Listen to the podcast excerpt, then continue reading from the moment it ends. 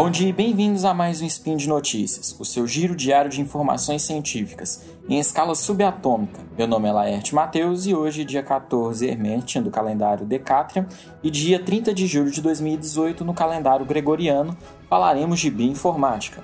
No programa de hoje falaremos sobre a criação da Consortium AI, ferramentas para predição de reações catalisadoras por enzimas encontradas em células humanas e o estudo sobre potencial vacina contra a febre, do Nilo Oriental.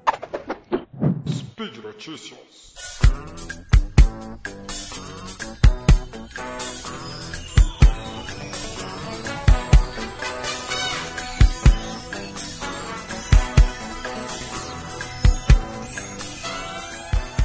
A empresa In Silico Medicine, referência no mercado no uso de inteligência artificial no desenvolvimento de fármacos, biomarcadores e pesquisa sobre envelhecimento, anunciou um acordo de colaboração de pesquisa com a Itsway Pharmaceuticals, também conhecida apenas como a Itsway, que é uma empresa de biotecnologia focada no desenvolvimento de novos medicamentos para necessidades não atendidas em oncologia infecções bacterianas resistentes a drogas e outras doenças potencialmente fatais. As duas empresas concordaram em unir forças para criar uma empresa chamada Consortium AI, que aplicará os mais recentes avanços em tecnologia de arti inteligência artificial para a descoberta de fármacos capazes é, de, de resolver o problema da distrofia muscular de Duchenne e, e além de outras doenças. Em especial, essa doença, distrofia muscular de Duchenne, é um gene é, no qual a codificação da proteína distrofina, muito importante para a formação da fibra muscular, é responsável por proteger o músculo durante o processo de contração e relaxamento. E ela é uma doença que ocorre normalmente em homens e, é, e sua ocorrência é entre 1 a cada 3.500. A partir dos métodos computacionais, é, novos medicamentos é, tendem a ser projetados para, para atacar esses possíveis alvos por métodos computacionais. A Itsui Pharmaceuticals assumirá a administração dessa nova empresa e fornecerá experiência de desenvolvimento para compostos recém-descobertos e ainda será responsável pelo licenciamento desses novos medicamentos. Ambas as empresas colaborarão em programas de pesquisas dedicados ao desenvolvimento de abordagens terapêuticas para distrofia muscular de Duchenne e outros distúrbios genéticos também graves. A tecnologia da Insilico Medicine aplica o uso de Deep Learning para identificar alvos críticos de doenças e gerar novos compostos baseado nessa técnica de aprendizagem de máquina. A Itsway utiliza ferramentas computacionais proprietárias para identificar os potenciais alvos drogáveis das interações proteína-proteína. Já a Itsway Pharmaceuticals ela tem uma equipe de drug hunters altamente talentosos com histórico comprovado em descobertas, desenvolvimento e licenciamento de candidatos a medicamentos. É, eles consideram, é, o próprio CEO da empresa, é, Alex Zakharov, fala que ele está muito feliz com essa nova empreitada de, da, da junção dessas novas dessas duas grandes empresas para poder fazer esse tipo de descoberta, utilizando justamente biologia computacional. E as empresas concordarem em, em colaborar com programas de descobertas de drogas, capacitando a biologia, em especial aquela computacional e o mecanismo de descoberta de alvos encontrados na literatura. Isso vai tornar ainda mais rápido e eficiente tanto o desenvolvimento quanto a validação para novos fármacos. Nós temos agora também as ferramentas para predição de reações catalisadoras de enzimas. Né? Ah, existem muitas enzimas biológicas importantes no corpo humano e uma delas é a enzima citocromo P450, que é relevante no processo de descoberta de fármacos, pois atualmente ela está envolvida em praticamente 75% de todos os processos metabólicos em que algum, é, alguma droga afeta. Portanto, vários métodos computacionais foram criados para prever os possíveis substratos dessa, dessa enzima. Mas recentemente, um modelo de simulação foi desenvolvido para prever os potenciais reações químicas mediadas por essas enzimas, que é presente no, no, no corpo humano, em especial essa citocromo P450. O método computacional ele utiliza um pipeline, ou seja, um processo que utiliza basicamente dois bancos de dados para poder fazer o processo de aprendizados, sendo ele o HMDB e o Brenda. O HMDB ele é uma base de dados de, é, de interação de, de compostos, enquanto o Brenda é sobre enzimas. E um terceiro ainda é utilizado para validação, que é o chamado Drug Bank, onde ele tem informações sobre fármacos. E as propriedades físico-químicas de uma molécula que ela vai ser consultada dentro do, desse sistema de inteligência artificial, é, ele vai definir se aquele, se, se aquele composto né, vai ter ou não substrato correspondente ao que tem no Drug Bank. E ele utilizou basicamente quatro algoritmos diferentes para poder montar esse sistema. Então ele utilizou uma rede neural artificial, o sistema de Naive Bayes, regressão linear múltipla e a RFT, né, que é a Random Forest Tree, eles são usados justamente por validação cruzada para poder validar esse modelo. De acordo com a avaliação desse trabalho, o modelo de previsão pode prever com sucesso as reações enzimáticas para cada substrato, ou seja, dado um determinado substrato, ele sabe se aquela enzima vai ou não produzir ela. E ele também pode ser aplicado a não somente nessa P450, da acetocromo, mas também em outros potenciais alvos drogáveis. E por último, nós temos aí agora um estudo sobre o potencial vacina sobre a febre do, do, do Nilo. Né?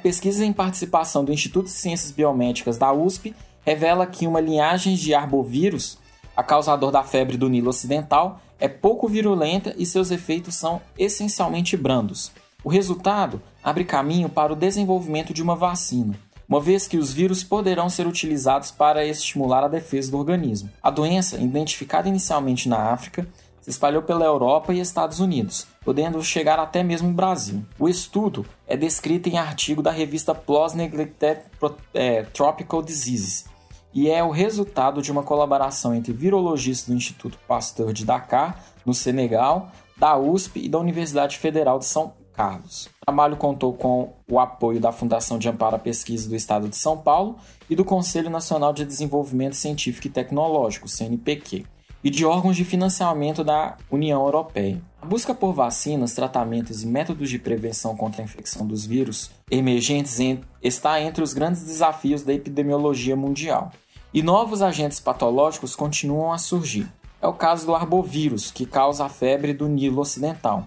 A doença afeta milhares de pessoas todos os anos e é assintomática em 80% dos casos. Cerca de um em cada cinco infectados desenvolve febre e outros sintomas. Em menos de 1% dos casos, especialmente entre idosos e crianças, a doença provoca consequências neuro neurológicas importantes, afetando o sistema nervoso central, causando meningite, encefalite e, em casos extremos, paralisia aguda, levando até mesmo à morte. O vírus do Nilo Ocidental foi identificado pela primeira vez na Uganda em 1937 e em seguida no an nos anos de 1950 no Egito. Por isso que veio seu nome, doença do Nilo. A doença não tinha grande importância epidemiológica. Nos anos 90 isso mudou, levando por aves migratórias da África à Europa, o vírus se espalhou na França e na Rússia. Em 99 chegou nos Estados Unidos. Diversos sustos ocorreram desde então. A partir de 99 foram contabilizados mais de 20 mil casos na América do Norte, com quase 1,8 mil óbitos. Ainda não existe vacina contra esse vírus. São conhecidas nove linhagens do vírus no do Nilo Ocidental. O desenvolvimento de uma vacina feita com o vírus brandos da linha 8 é, poderia, em tese, ensinar o sistema imunológico a se defender de todas as outras linhagens, em especial as linhagens 1 e 2, que são as mais disseminadas, e a de número 7, a pior de todas. Trata-se de uma estratégia de defesa imunológica, semelhante à empregada na vacina da gripe, que mistura as linhagens mais recentes do vírus influenza para combater a gripe do ano sempre causada por uma cepa recém-evoluída e, portanto, nova, contra a qual não se tem imunidade. O vírus do Nilo Ocidental pertence à família Flavivírus, a mesma dos vírus da hepatite do Zika. O vírus do Nilo Ocidental infecta um grande espectro de animais. Ele já foi isolado em 65 espécies de mosquitos e carrapatos, assim como em 225 espécies de aves e outras 29 espécies de vertebrados, como cavalos e primatas, entre eles até mesmo o próprio humano. Uma novidade do trabalho foi feita pela primeira vez em que isolamos o vírus da linhagem 7, a partir de carrapatos, disse Nicolas de Paola, doutorando do ICB que participou dessa pesquisa. O estudo consistiu no sequenciamento de três genes isolados em amostras do vírus coletados na África Ocidental por Di Paola e Gamoufal, do Instituto Pasteur de Dakar, no Senegal. Os genes sequenciados são representantes das linhagens mais disseminadas globalmente, a linhagem 1 e a mais virulenta, a linhagem 7, e, das me e a menos virulenta, que é a 8. Uma vez sequenciados, os genes foram comparados com as 862 sequências genéticas do vírus Nilo ocidental armazenadas no GenBank, sendo que 770 delas são provenientes da América do Norte, todas da linhagem 1A. Para reduzir o tempo de processamento computacional, eles decidiram então retirar a linhagem 1A e tratar apenas 95 sequências que já possuíam. Era basicamente das linhagens uh, 7 e 8. E a partir do qual foi possível estabelecer é, a relação da ev evolutiva entre, essa, entre esses organismos, né? entre esses vírus, na verdade. Entre os resultados, descobriu-se duas características importantes nas linhagens 7 e 8, que, que são encontradas também nas outras linhagens e pode ser utilizado como uma chave para se encontrar a vacina para essa doença. E por hoje é só. Lembro que todos os links comentados estão no post e deixe lá também o seu comentário, elogia, crítica, declaração de amor ou beijo para Xuxa. Lembro ainda que esse podcast só é possível acontecer por conta de seu apoio no patronato do SciCash, tanto no Patreon quanto no Padrim. Um grande abraço e até amanhã.